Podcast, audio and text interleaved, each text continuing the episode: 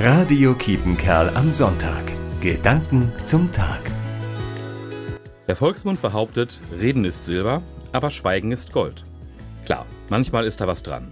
Endloses Gequassel kann tierisch nerven.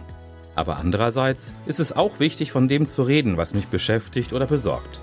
In Billerbeck haben Menschen die Ereignisse vom 9. Oktober letzten Jahres, den Anschlag auf die Synagoge in Halle und die türkische Militäroffensive in Syrien zum Anlass genommen, um ihre Sorgen und Fragen öffentlich anzusprechen.